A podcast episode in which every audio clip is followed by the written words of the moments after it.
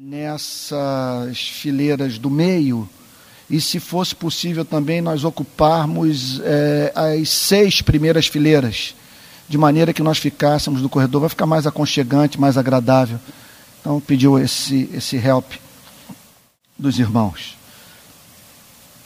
Meu desejo nessa noite é de fazer uma recapitulação do que nós já vimos sobre o capítulo 4, avançarmos até o versículo 22 e deixarmos para daqui a 15 dias o encerramento, perdão, capítulo 3, o encerramento das exposições sobre o capítulo 3 da carta de Paulo aos Gálatas.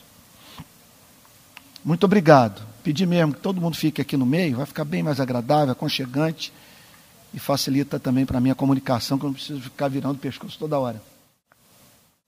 Então vamos orar. Geraldo, você podia pedir a bênção de Deus aí para a noite? Amém. Amém. Amém. Amém.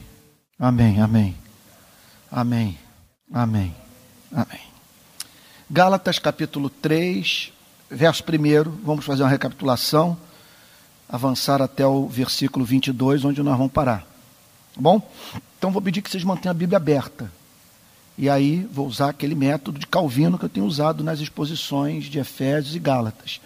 Ler o versículo, procurar entender o seu significado, e fazer uma aplicação prática. E assim nós vamos até o verso 22, tá bom? Então vamos lá, bem rápido, porque tem coisa aqui que eu vou falar passant, porque já foi examinada em exposições bíblicas passadas. Ó Gálatas insensatos. Então o apóstolo Paulo está dizendo que os irmãos das igrejas da Galácia não estavam usando o cérebro. Então havia um problema doutrinário na igreja. E o apóstolo Paulo, então, chocado com o que havia acontecido, declara que a igreja estava passando por um período de insensatez. Quem vos fascinou a vós outros, ante cujos olhos foi Jesus Cristo exposto como crucificado? O verbo fascinar tem o um sentido de, de, de, de encantamento. É, é, interessante, é como se eles estivessem é, sob um feitiço. Dá a impressão, eu não quero ser dogmático com relação a isso, que o apóstolo Paulo está querendo ressaltar uma atividade demoníaca que estava agindo no campo doutrinário. Então, a intenção era desviar a igreja da verdade, que são dois tipos de atividade que estão sempre presentes na vida de toda e qualquer igreja. Uma atividade desse mundo espiritual é de desviar a igreja do ponto de vista dos seus valores morais, criando então um desvio de natureza ética e a outra atividade tem a ver com o campo da doutrina. Então, levando a igreja a abrir mão da verdade e passar a crer em heresia. Ante cujos olhos foi Jesus Cristo exposto como crucificado. O apóstolo Paulo conta que os primeiros missionários cristãos pregaram de uma tal maneira que eles ajudavam as pessoas a visualizar a crucificação. Notem que eles pregavam Jesus Cristo, e não apenas, tem um mosquito aqui me atrapalhando, caramba. Não apenas Jesus Cristo, mas Jesus Cristo crucificado. Então é muito bom que nós nos lembremos que um homem, um pregador, pode passar um ano inteiro pregando a Bíblia numa igreja sem pregar o Evangelho. E, de certa forma, pregar Jesus Cristo sem mencionar a cruz pode representar também não pregar o Evangelho. O Evangelho é uma mensagem que está dentro da Bíblia. Então vamos lá. Quero apenas saber isto de vós: recebestes o Espírito pelas obras da lei ou pela pregação da fé? Então observem que o apóstolo Paulo está partindo do pressuposto que o batismo com o Espírito Santo é experimental. Uma pergunta dessa jamais poderia ser feita se o batismo com o Espírito Santo no Novo Testamento fosse considerado uma experiência imperceptível, algo que você tem pela fé. Você diz que tem porque a Bíblia afirma que todo aquele que crê é habitação do Espírito Santo. Mas observe que o apóstolo Paulo faz uma pergunta objetiva que demandava uma, uma resposta objetiva cujo pressuposto era uma experiência que havia acontecido no tempo e no espaço. É como se ele dissesse o seguinte: vocês se lembram quando a glória de Deus desceu no culto? Vocês se lembram quando vocês falaram na língua dos anjos? Provavelmente isso aconteceu. Vocês se lembram quando exaltaram a glória de Deus, quando vocês passaram a ter Jesus Cristo como excelente e no coração de cada crente o Espírito Santo concedia o testemunho interno da sua filiação divina. Vocês se lembram disso? Em que contexto isto aconteceu? E o apóstolo Paulo diz: se vocês forem trazer à memória o que aconteceu naqueles dias, vocês se lembrarão que a mensagem era o Evangelho e que foi a pregação do Evangelho que desencadeou esse avivamento. O que é um avivamento? Várias pessoas sendo batizadas com o Espírito Santo ao mesmo tempo. Então, pelo amor de Deus, quero fazer, não quero ser melodramático, mas espalhem isso pela Betânia. Espalhem isso por Niterói, conversem isso com seus amigos. O avivamento só vem quando o evangelho é pregado. Então, uma igreja passar sabe, o ano inteiro falando até mesmo sobre o que, o que é bíblico, o que tem sua razão de ser, o que tem o seu valor, mas sem mencionar o evangelho, gente, é a igreja deixar de pregar a mensagem que o Espírito Santo mais honra. A mensagem que o Espírito Santo mais honra é Jesus Cristo crucificado. É a mensagem sobre a qual Deus põe o seu selo. Então, em nome de Jesus, não há avivamento sem pregação do Evangelho. Verso 3. Sois assim sensatos que, tendo começado no espírito, estejais agora vos aperfeiçoando na carne? Vocês começaram no espírito, vocês começaram no evangelho, vocês começaram de acordo com a obra do espírito, para a direção que o Espírito Santo encaminha os eleitos. Então vocês começaram no espírito, vendo Deus como Pai, Jesus Cristo como amigo, conhecendo um perdão gratuito, uma salvação baseada em graça e não em mérito. Como é que vocês podem agora estar envolvidos com trabalho duro, suando o rosto para comprar um amor que já é de vocês? É isso que ele está dizendo. Vocês estão procurando se aperfeiçoar na carne. Vocês estão procurando, através das obras da lei, completar a salvação. Vocês estão chamando Moisés para ajudar Jesus Cristo. Verso 4. Terá sido em vão que tantas coisas sofreste, se na verdade forem em vão. Vocês pagaram alto preço por esse evangelho. Perderam status, foram perseguidos. Será que vocês vão banalizar tudo isso? Todo o preço que foi pago. Verso 5. Aquele, pois, que vos concede o Espírito, que opera milagres entre vós, portanto, era de fato um tipo de, de, de igreja que havia passado por um avivamento. Havia muita transcendência naquela igreja. Eu tenho pregado no país inteiro, em praticamente todas as denominações. É impressionante ver, do ponto de vista tecnológico, o avanço da igreja. Os telões de LED, aparelhagem do que de mais moderno você pode encontrar no mercado. A mesma coisa se pode falar sobre não apenas as caixas de som, mas sobre uh, os aparelhos musicais, os, os instrumentos musicais, perdão.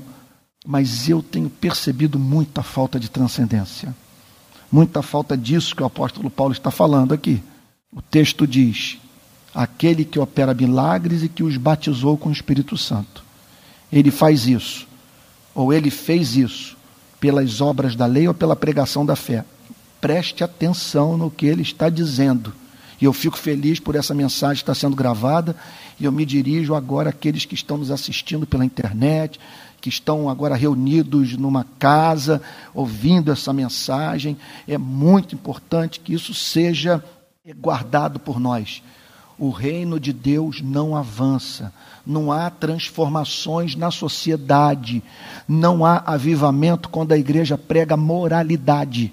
Chamado da igreja para pregar o evangelho. O mundo não muda quando a igreja faz marcha contra o alcoolismo, contra o homossexualismo, pela sexualidade pura. Isso nunca funcionou. Isso é antibíblico. A Bíblia parte do pressuposto que nós não podemos esperar que, que não cristãos se comportem como cristãos. A maior necessidade do não cristão é de conhecer o Evangelho e não de você tornar sua situação pior do que já é pregando para ele moralidade. Ele não precisa ser instruído quanto aquilo que deve fazer. Ele precisa de poder para fazer o que não sabe, que não consegue, não tem força. Ele precisa do Evangelho, que é o poder de Deus para a salvação. Então vamos lá. Estou parecendo aqui superficial, mas eu não quero cansá-los. Tudo isso está registrado, nós vimos exaust... exaustivamente, nós analisamos com muito cuidado cada versículo nas exposições passadas. Eu só estou querendo fazer uma recapitulação para nós avançarmos até o verso 22. Verso 6. É o caso de Abraão. E aqui então ele procura defender o ponto, dizendo que Deus sempre salvou pela graça mediante a fé e que ninguém jamais foi salvo mediante pregação sobre moralidade, ninguém jamais foi salvo pelo cumprimento da lei. Moisés não ajuda ninguém, Moisés só nos leva ao desespero. A nossa religião não é a religião de Moisés, a nossa religião é a religião de Abraão. Por isso que ele diz: é o caso de Abraão, que creu em Deus e isso lhe foi imputado para a justiça. Ele creu. Não está dizendo aqui que ele se tornou justo porque Deus deu esmola. Não está dizendo que ele se tornou justo porque fez vigília. Ele se tornou justo porque se circuncidou. Ele se tornou justo, sei lá, porque fez alguma boa obra espetacular, como aquelas descritas por 1 Coríntios capítulo 13. Ele confiou em Deus e Deus imputou justiça a ele. Isso é um dom. Como diz Lutero, cai do céu como a chuva. Você não pode fazer nada para a chuva cair. Da mesma maneira, a justificação é dom, não é conquista, é instantânea, não é processual. Não deve ser confundida com santificação, uma vez que se trata da decisão soberana, graciosa de Deus de considerar justo aquele que não é. É isso que a Bíblia ensina. É um amor para muitos irritante, especialmente quando nós vemos pessoas é, que nós não gostamos muito goz, gozando desta salvação. Quando nós assumimos o, o, o comportamento do irmão mais velho da parábola do filho pródigo e vemos o irmão mais novo nas festas celebrando quando se como se nada tivesse acontecido e nós olhando para um pai por demais condescendente para o nosso gosto, mas assim é Deus. Então, é o caso de Abraão. Está dizendo o seguinte: foi assim com Abraão, 430 anos antes de Moisés. Foi assim com Abraão, que creu em Deus e isso lhe foi imputado para a justiça. Sabei, pois, que os da fé é que são filhos de Abraão, não os da lei, não os da obra, não os da circuncisão, não os que peregrinavam até Jerusalém, embora entre estes houvesse muita gente convertida. Mas o que ele está dizendo é que os da fé é que são filhos de Abraão. Os da veja só, os descendentes de Abraão, do ponto de vista espiritual, não são aqueles que têm, literalmente falando, o código genético do grande patriarca de Israel. Os verdadeiros herdeiros de Abraão são aqueles que têm o seu código genético espiritual. E qual é a principal característica, vamos assim dizer, desse código genético espiritual? Crer no absurdo. É agir, se comportar de modo irracional. O que significa? Você crê que Deus perdoa pecadores, que Deus se esquece das nossas ofensas, que você não precisa trabalhar duro para comprar esse perdão que Jesus Cristo vai ser sempre o seu amigo nas horas em que você estiver moído pelas, pelas suas transgressões. Sempre que seu coração estiver quebrantado, sempre que você for acometido do desejo de voltar para o passado, para fazer de novo, você terá em Jesus Cristo um amigo. É impossível que Jesus Cristo trate com severidade um coração quebrantado. Impossível. Se nas horas que você estiver em agonia, o Cristo que se apresentar a você for um Cristo severo, não é Cristo, é Satanás. Porque Cristo é amigo dos quebrantados de coração. Versículo 8. Ora, tendo a Escritura previsto que Deus justificaria pela fé os gentios, em ti serão benditas todas as famílias da terra. Eu estou separando a você, Abraão, para que através da sua vida, da sua descendência, do seu descendente, Deus separe um povo para si, composto por homens e mulheres de todas as tribos, línguas, povos e nações. Ora, tendo a Escritura previsto que Deus justificaria pela fé os gentios, isso é uma coisa extraordinária, que essa fé que começou com Abraão se espalharia pelos cinco continentes e que Deus haveria de salvar aborígenes e, e sabe, habitantes da, da, da, Austrália, da Nova Zelândia, e que tinha gente da Ásia para ser alcançada, e chineses, e japoneses, e pessoas da bacia do Mediterrâneo, da Europa, das Américas, porque Deus havia decretado que assim seria, que esse evangelho alcançaria os gentios. Isso é uma coisa fantástica, gente. Eles tinham, quer dizer, havia a certeza de que esse evangelho se, espalha, se espalharia pelo planeta e que os pagãos, aqueles que se encontravam em escuridão espiritual, prestando culto a deuses falsos, um dia professariam fé no Deus de Abraão, de Isaac e de Jacó e recebendo perdão gratuito mediante a fé. Ora, tendo a Escritura previsto que Deus justificaria pela fé aos gentios, preanunciou o evangelho a Abraão: Em ti serão abençoados todos os povos. De modo que os da fé são abençoados com o crente Abraão. Quem crê é objeto da promessa que Deus fez a Abraão. Qual é a promessa? Que pela fé, pela confiança no perdão gracioso de Deus, o pecador seria considerado justo. Então, se você é da fé, tem uma bênção sobre você. você olha, hoje à tarde eu estava pensando nisso. Eu, falei, eu fiquei, eu, eu, eu, eu, eu, eu, eu pensei, meu Deus do céu, se isso entrar na nossa cabeça é uma revolução, porque o texto está dizendo é que há uma bênção sobre você. Você consegue calcular um negócio como esse?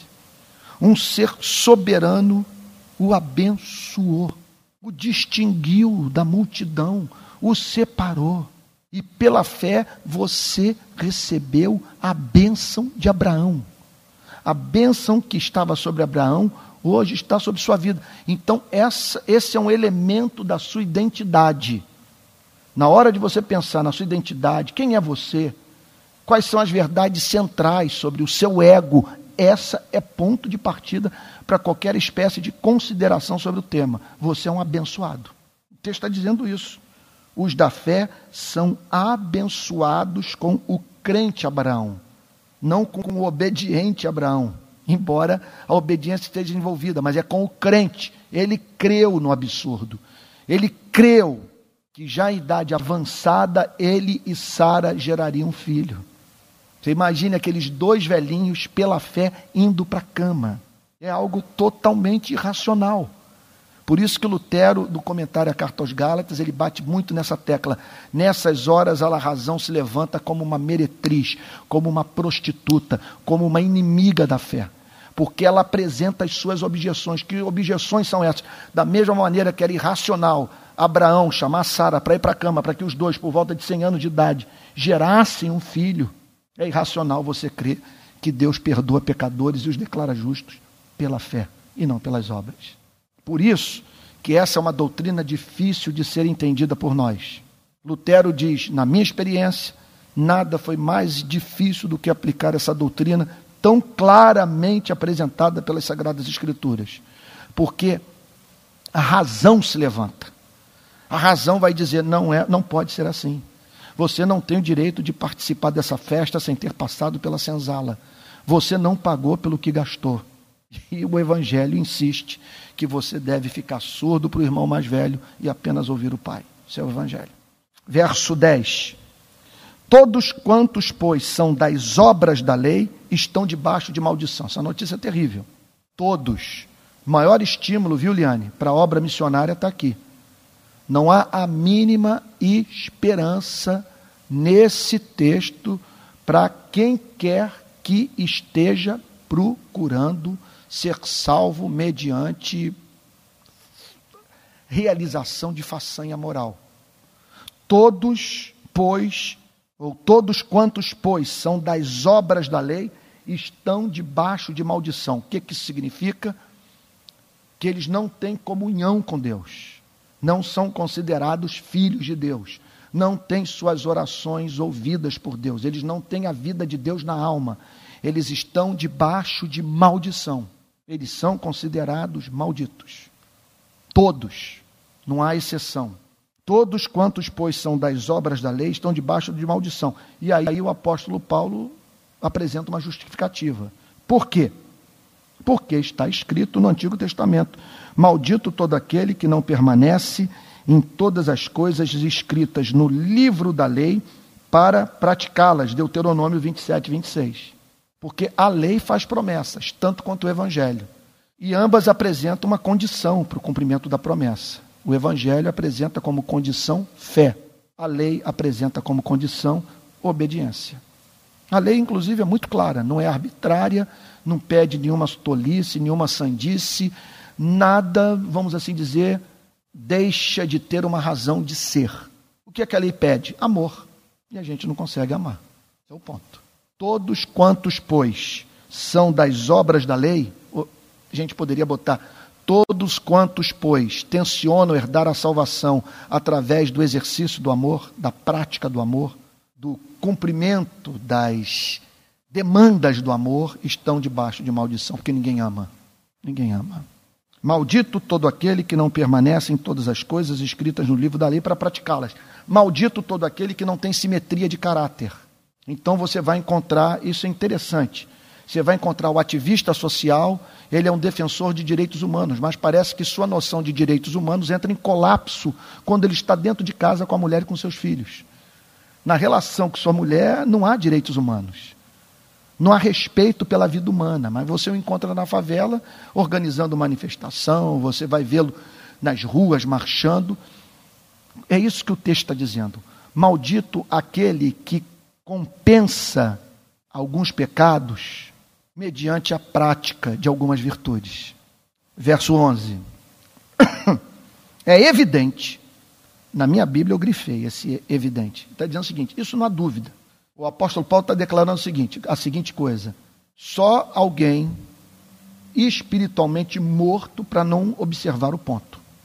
Só alguém que esteja sofrendo de alguma espécie de limitação intelectual e espiritual para não entender que pela lei ninguém é justificado diante de Deus. É evidente. Primeiro, por um motivo negativo. A Bíblia diz que quem não cumpre os mandamentos está debaixo de maldição. Agora, segundo lugar, por causa de uma declaração positiva das Sagradas Escrituras, porque a Bíblia ensina que o justo viverá pela fé. Porque é evidente que pela lei ninguém é justificado diante de Deus. Porque a Bíblia ensina que é impossível o homem alcançar essa justiça pelos seus méritos próprios. E não apenas isso. Porque a Bíblia ensina que só é considerado justo aos olhos de Deus o que confia nesse amor gracioso que se esquece das transgressões do que se arrependeu e creu. É por isso que eu diria para vocês: se essas doutrinas entrarem na nossa cabeça, nós vamos nos tornar o povo mais descomplicado do planeta. Eu até suspeito, eu nunca conversei isso com nenhum psicanalista, nem, eu não sei se eu já conversei isso com o Vande. Eu tenho para mim partindo do pressuposto que a psicanálise está certa, com todo aquele conceito de repressão e do trabalho que nós desenvolvemos para ocultar de nós mesmos aquelas verdades que nos são desagradáveis, especialmente as de natureza moral, tem para mim que quando o evangelho é compreendido, ele, ele, ele rompe esse lacre. Ele, fazendo aqui uma digressão, Freud diz que os sonhos, se eu estiver errado, me corrija aqui depois, Vânia que os sonhos são a principal avenida para o conhecimento do, do, do inconsciente. E por quê? Porque quando nós dormimos, a censura diminui, não desaparece, mas diminui. E aí, nos sonhos, nós satisfazemos os desejos, e ainda, de, ainda que de modo disfarçado, que vão de encontro aos nossos valores morais, vão de encontro às exigências do chamado superego. O que eu estou querendo, o que eu, o que eu acredito é que quando você conhece essa mensagem, você, se ela entrou na sua mente, você é tornado livre para ter acesso a essas verdades desagradáveis, uma vez que elas não têm mais o poder de destruir o seu ego, não tem mais o poder de jogá-lo no chão, de prostrá-lo, uma vez que você não teme mais a verdade, por conta de uma verdade muito maior. que é bússola da sua alma, principal vetor da sua vida espiritual, que é o amor de Deus por você. Um amor gracioso que perdoa pecados. Ora, a lei não procede de fé. É interessante, aqui deixa eu também abrir um outro parênteses. É interessante a gente observar. É, eu me lembro, não sei onde foi que eu li isso, que, que Agostinho teria inaugurado na literatura universal essa exposição de si mesmo, do homem se desnudando através de uma obra literária, falando das suas fantasias, das suas fraquezas. E Agostinho escancarou. Eu, me parece que quem chegou mais próximo dele foi Freud, por outros motivos. Mas Agostinho, já no século IV, você o encontra dizendo: Olha, essa sempre foi minha oração. Dá-me a castidade, mas não agora. É, Dá-me o que me pedes, então peço o que quiseres. E hum, as revelações que ele fez do seu fascínio pelas mulheres é algo impressionante. Lutero também tomou o mesmo caminho. Eu tenho para mim que um dos motivos pelos quais esses homens puderam usar dessa sinceridade residia no fato deles se sentirem amados. E por isso podiam fazer essa exposição desinibida de suas vidas, que nas obras de Agostinho se torna especialmente claras nas suas confissões. Verso 12: Ora, a lei não procede de fé. A lei não procede de fé. É uma base completamente diferente mas aquele que observar os seus preceitos, por eles viverá. A lei não procede de fé, porque a condição da lei representa, para a salvação, representa o exato oposto da condição da fé. A fé pede o quê? Confiança no irracional. Crer que Deus perdoa pecados, que Jesus Cristo morreu pelo pecador e cumpriu a lei pelo seu povo. Já a lei não. A lei faz a, a mesma promessa do Evangelho. Nesse ponto há uma semelhança. A promessa é a mesma, mas a condição é completamente diferente. O que a lei apresenta como meio é aquele que observar os seus preceitos, por eles viverá. Então, o Evangelho promete vida, vida eterna, vida espiritual, comunhão com Deus, a vida de Deus na alma. A lei faz a mesma promessa contudo, apresentando um caminho do qual a, nat a, nossa natureza humana não dá mais conta. Simplesmente a gente não consegue tomar esse caminho. E não apenas isso. Se nós formos examinar esse mesmo texto, mas especialmente os capítulos 6, 7 e 8 da carta de Paulo aos Romanos, nós chegaremos à conclusão que o fato de se pregar sobre moralidade só o fato de existir algo como os dez mandamentos já, já se torna problemático, uma vez que nós temos fascínio pelo proibido. É impressionante isso. Essa é uma interpretação que Martin Lloyd Jones faz dos capítulos 6 e 7 da carta de Paulo aos Romanos. Que um dos problemas da lei é esse: que quando ela nos, nos é apresentada com os seus nãos, esses mesmos nãos despertam em nós o interesse por aquilo que, pelo que nós não teríamos interesse se não nos fosse proibido. Se diz um traficante disse isso para mim. Ele falou: "Pastor, o dia que botarem a maconha para ser vendida na farmácia, nós estamos quebrados. É o chefe, o grande líder de uma favela do Rio de Janeiro. E eu tenho para mim, pastor, que pessoas vão deixar de fumar maconha só por ter deixado de ser proibido. Opinião dele. Me parece que é uma teologia, é, é, ele é um ponto de vista sobre a moral bem parecido com o, o, os textos do apóstolo Paulo. Mas a gente vai ver isso mais adiante. Então, a lei não procede de fé, mas aquele que observar os seus preceitos, por eles viverá. A lei promete vida, você vai ter vida, você vai ter vida eterna. Agora, desde que você ame a Deus e ao próximo. Desde que você, por exemplo, diminua radicalmente o seu padrão de vida para viabilizar a vida do necessitado. Desde que você abra a mão daquilo que vai lhe fazer falta, a fim de atender a demanda do carente criado à imagem e semelhança de Deus. Quem vive isso? Desde que você, com perfeição, caminha a segunda milha, abra a mão da sua capa, dê o outro lado da face. Desde que você, eu vi uma vez um padre dizendo isso, desde que você amplie o espaço do seu coração para que dentro dele caiba mais do que os seus filhos, mas a humanidade. Quem vive isso? Você vive? Eu não vivo. De maneira que para mim é até um constrangimento quando eu vejo pessoas falando que eu sou defensor dos direitos humanos, dizendo que eu trabalho na favela, que eu sou uma pessoa boa, eu morro de constrangimento. Porque nem sempre os meus sentimentos me ajudam, em não poucas ocasiões é a razão que me convence. E eu digo, faço na ausência de sentimentos que me ajudem, porque é racional.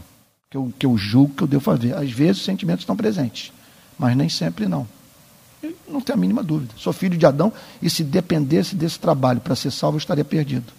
Que já vivi várias experiências que representaram verdadeiro desafio para o meu amor cristão.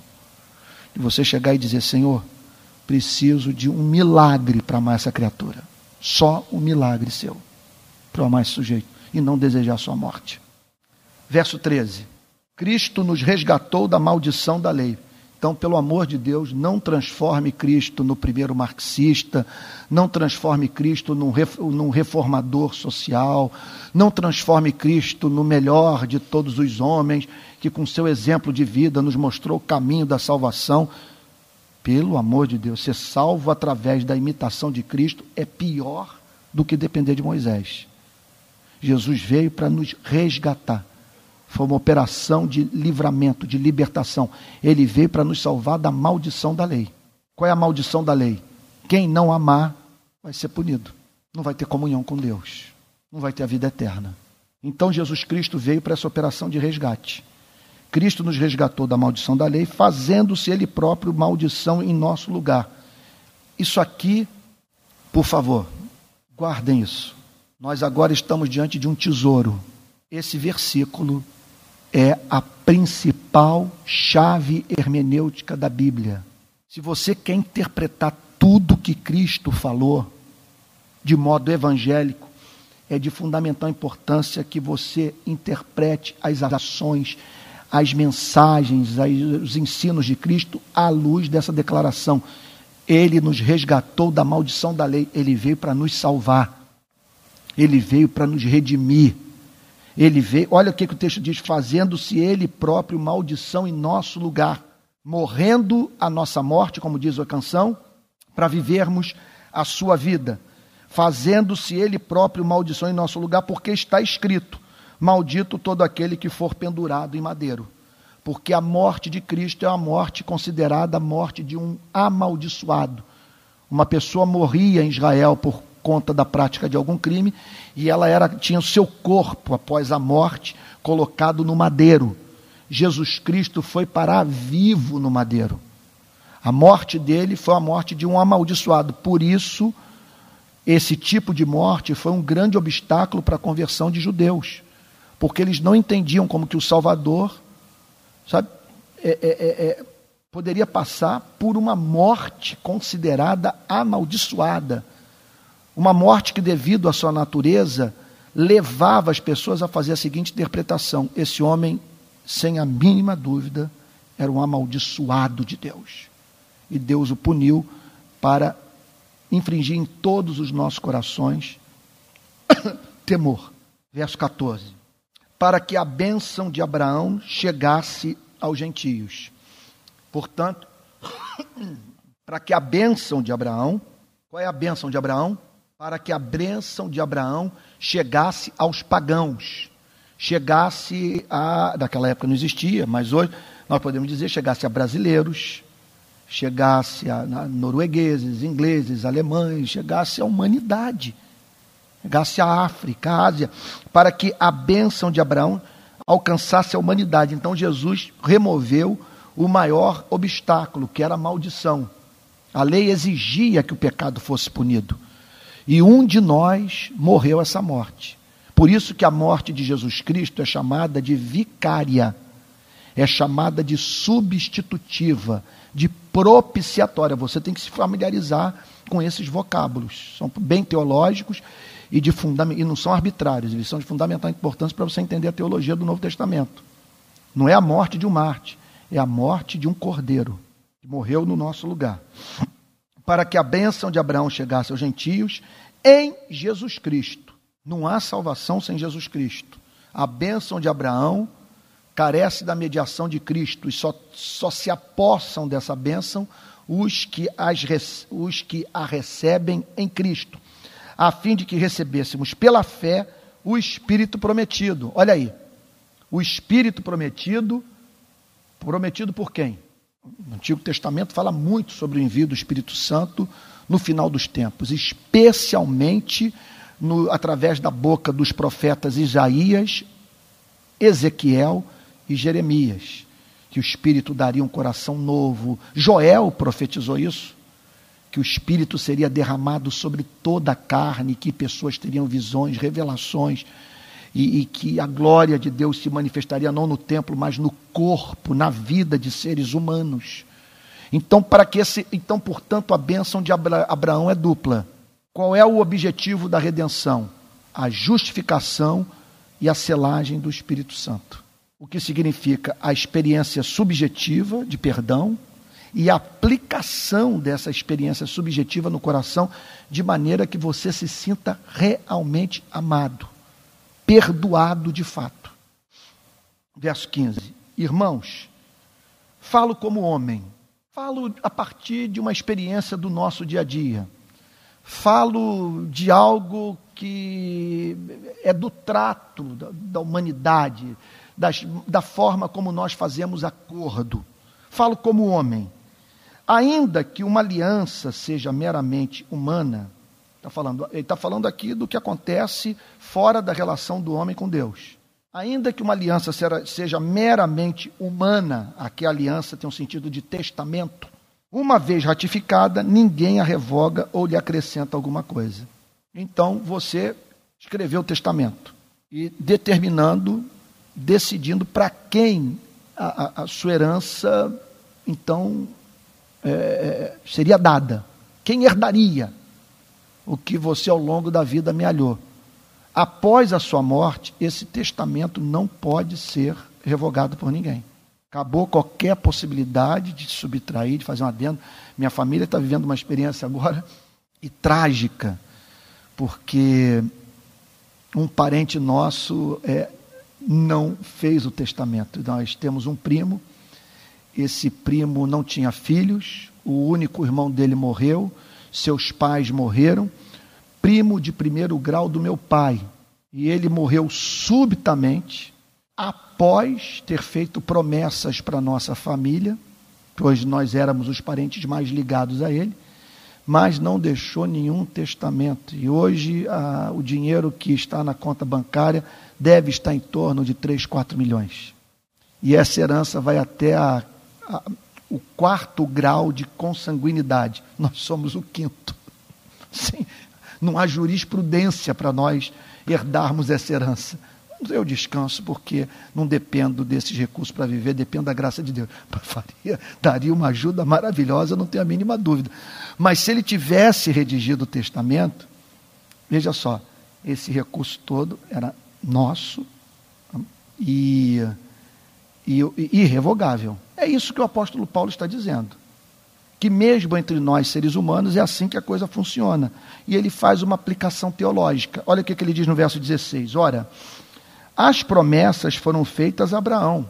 Isso foi prometido, ratificado, selado 430 anos antes de Moisés, antes da entrega da lei no Sinai. Então as promessas foram feitas a Abraão e ao seu descendente. Não diz e aos seus descendentes. É uma prova da inspiração da Bíblia. E que a inspiração é plenária e verbal. O apóstolo Paulo, ele acreditava que, que o trabalho do Espírito Santo foi tão meticuloso que houve preocupação até mesmo com uma única vogal, com, com uma única letra do alfabeto. Né? quer dizer, com, com, com, com, uma consoante, né? no caso aqui na língua portuguesa, com a, a letra S. E não diz, e aos descendentes, como se falando de muitos, porém como de um só. E ao teu descendente, que é Cristo. Sobre isso nós vimos bastante na nossa última exposição.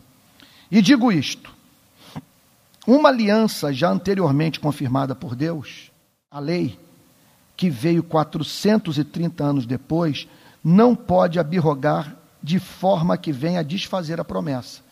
O que o apóstolo Paulo está dizendo é que primeiro pacto que foi feito foi o pacto com Abraão, antes do, do pacto mosaico. E que o pacto que foi feito com Moisés no Sinai não pode invalidar o pacto que foi feito 430 anos. Completamente diferente. Moisés, o pacto das obras e Deus prometendo ao homem salvação através da obediência. Com Abraão, um pacto gracioso que Deus promete salvação mediante a confiança no amor divino. Justificação gratuita, imputada a ser recebida mediante a fé. E digo isto: uma aliança já anteriormente confirmada por Deus, a lei, que veio 430 anos depois, não a pode abrogar de forma que venha desfazer a promessa não há como a lei de Moisés desfazer a promessa. Essa promessa foi feita para todo sempre. Que promessa? Que Deus perdoa os pecadores mediante arrependimento e fé. Verso 18. Porque se a herança provém de lei, essa é uma outra forma de você ver a salvação. É uma herança, é um testamento. E esse testamento foi entregue a Abraão. Porque se a herança provém de lei, já não decorre de promessa mas foi pela promessa que Deus a concedeu gratuitamente a Abraão. Portanto, nós somos os seguidores de Abraão e não de Moisés. A nossa religião é a religião de Abraão, não é a religião de Moisés. Sei que tem perguntas subindo agora à sua mente e eu vou respondê-las na sequência do texto. Olha lá. Eu não, o apóstolo Paulo. Porque se a herança provém de lei, já não decorre de promessa mas foi pela promessa que Deus a concedeu gratuitamente a Abraão. Está muito clara a passagem. Verso 19. Qual, pois, a razão de ser da lei? Essa talvez fosse a dúvida que é, emergiu na sua mente quando eu declarei que nós somos da religião de Abraão e não de Moisés. Se nós somos da religião de Abraão e não da religião de Moisés, por que, que Deus levantou Moisés 430 anos depois para apresentar as leis a Israel, a partir daquela experiência impressionante no Monte Sinai? Olha o que, que diz o verso 19. Qual, pois, a razão de ser da lei? Foi adicionada por causa das transgressões. Ela foi dada por causa das transgressões, para que a transgressão fosse chamada de transgressão para que o pecado fosse desmascarado, tivesse nome. Portanto, o ministério de Moisés é o ministério de bater na cara, é o ministério de, de humilhar, é o ministério de levar você ao desespero, de fazer você entrar em agonia. E não há a mínima dúvida que há amor nisso. Porque amor? O evangelho jamais será doce na sua boca enquanto você não desejar esse perdão gratuito, enquanto você não se desesperar pela sua alma, por conta da humilhação vivida a partir desse contato com a pregação de Moisés. Vamos lá ao texto. Qual, pois, a razão de ser da lei? Foi adicionada por causa das transgressões, até que viesse o descendente a quem se fez a promessa e foi promulgada por meio de anjos pela mão de um mediador. Então, essa lei foi dada de tabela através do ministério de anjos e por meio, consequentemente, da instrumentalidade de Moisés. Esse verso 20, o William Hendricks reclama de haver mais de 400 interpretações para esse versículo. Então ele chega ao ponto de dizer: Olha, eu vou dizer o que eu penso e não vou gastar tempo falando sobre todas as interpretações desse versículo enigmático. Ora, o mediador não é de um, mas Deus é um. Uma interpretação que aqui John Stott faz é que o que o apóstolo Paulo está dizendo é que o, o mediador, o que, o que esteve por trás, tanto do ministério de Abraão quanto do ministério de Moisés, foi o mesmo Deus. Não são deuses diferentes, é, um, diferentes. é o mesmo Deus atuando de modos opostos e complementares. Através de Abraão, revela a justificação pela fé, a justiça imputada. mediante a confiança no amor absurdo de Deus. Através de Moisés, a convicção de pecado, a humilhação, a, a, a experiência da condenação que leva o ser humano a se desesperar por Cristo. Sem o ministério de Moisés, preste atenção, nenhum ser humano vai entrar na casa do fariseu, quebrar o vaso de unguento, banhar os pés do Senhor Jesus com lágrimas e os enxugar com seus cabelos. Não tenho a mínima dúvida, correndo o Brasil, tendo contato com todas as denominações, a maior carência hoje do púlpito brasileiro e com reflexos na liturgia, na música, na forma como as pessoas se relacionam com a Bíblia, com o próprio Cristo. A maior necessidade é a pregação sobre a mensagem de Moisés, com o propósito desta mensagem despertar no coração das pessoas o desejo por Cristo. Então, a lei não tem sido proclamada. Nós estamos usando o púlpito para pregar promessas de felicidade para pessoas que nós consideramos infelizes. Nós não estamos usando o púlpito para pregar promessas de perdão para bandidos. Por isso as conversões não têm profundidade, por isso falta transcendência nos cultos, dependência da graça de Deus, por isso tanta arrogância, tanta justiça própria, por isso tantos corações duros, porque não sabemos simplesmente o que é viver essa agonia moral e receber o abraço gracioso do Pai através de Jesus Cristo.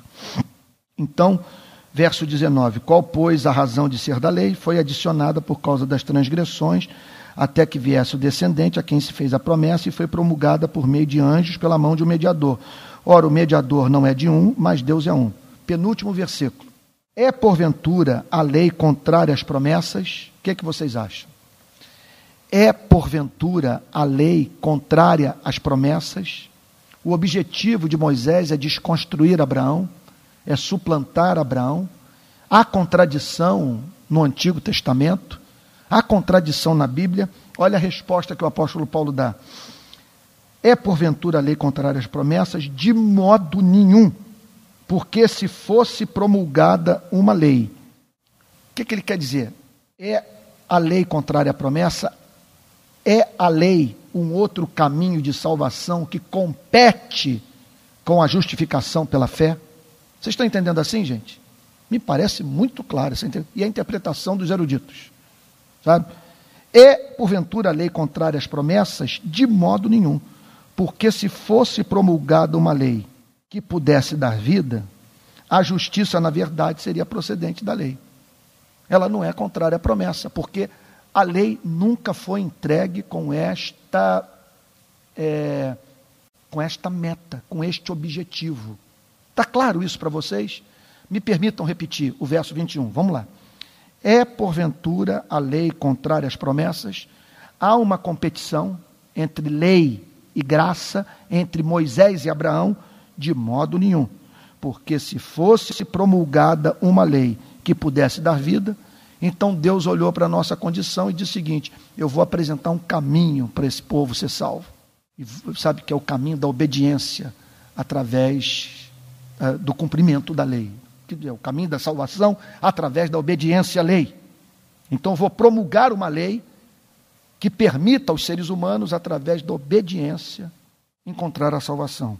Se fosse promulgada uma lei que pudesse dar vida, a justiça, que justiça é essa? A justiça mediante a qual nós somos considerados justos aos olhos de Deus. Não, não há maior necessidade da vida humana do que essa, do homem ser visto por Deus como justo. O que, que significa? A lei não tem o que cobrar, a lei não tem como exigir punição. Essa pessoa é considerada justa aos olhos de Deus. Se fosse promulgada uma lei que pudesse dar vida, a justiça, na verdade, seria procedente de lei. E agora, apoteose. Olha que coisa linda. Olha a conjunção adversativa. Nunca pule uma conjunção adversativa na Bíblia. Mas a Escritura é impressionante como que o apóstolo Paulo demonstra crer na inspiração do Antigo Testamento. Mas a Escritura encerrou tudo sob pecado. O que, que ele quer dizer com isso? A Escritura prendeu todo mundo, botou todo mundo em cana, encerrou, confinou todos os seres humanos. O que, que quer dizer com isso? Todos pecaram e destituídos estão da glória de Deus.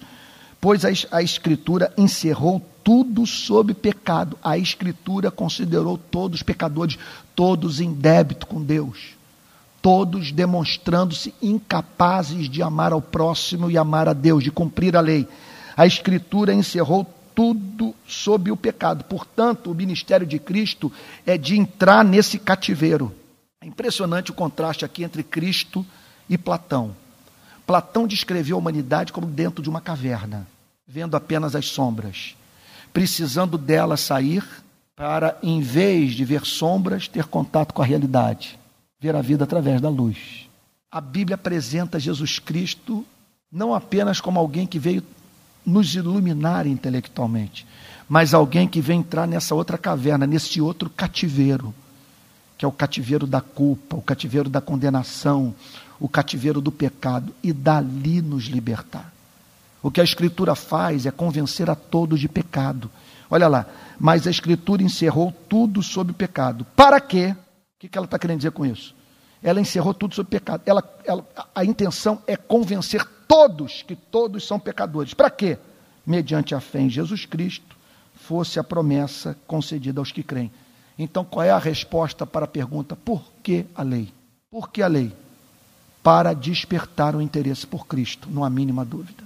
Não há mínima dúvida. A lei foi dada para levar pessoas a ansiarem por Cristo. Como o sedento anseia pela água, como o faminto anseia pelo pão. Por isso que a salvação é descrita em termos de comer a carne e beber o sangue. É essa fome de, de perdão que nos leva a esse encontro com Cristo. Então, é, se nós invertermos a ordem, nós vamos estar pregando perdão para uma congregação que não se vê carente da misericórdia divina. Então, preguemos Jesus Cristo. Lutero diz o seguinte: anunciemos esse evangelho, exceto se nos depararmos com uma congregação de coração suficientemente endurecido. Aí o que, que Lutero diria? Aí pregue Moisés, pau nessa gente, desce o porrete, faz essas pessoas se desesperarem, prega a lei apresenta todas as exigências da lei, mostra as contradições que existem na vida dessas pessoas, que elas não praticam o que cobram do próximo. Leve essa gente à agonia, mas veja só, não a ponto de deixar Moisés no púlpito e banir Jesus Cristo, mas para que esse Moisés que temporariamente assumiu o púlpito faça as pessoas ansiarem pela pregação de Cristo. Sem isso, não há salvação, não há avivamento, não há igreja.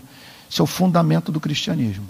Então, todos nós sabemos que há o fundamento da psicanálise, conceito de ego, superego, id, há o fundamento do marxismo, abolição da propriedade privada, há o fundamento do, do, do, do pensamento político liberal, a igualdade de todos perante a lei, os direitos humanos, a democracia.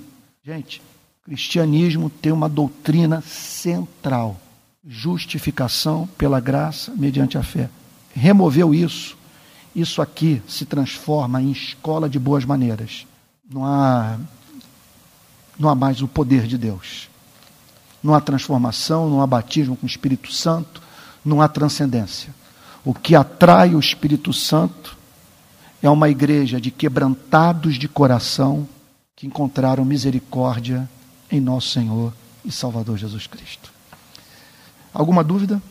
Terminei hoje. É, tolerância aí vai de 9 a 9 e 15. Consegui terminar na hora.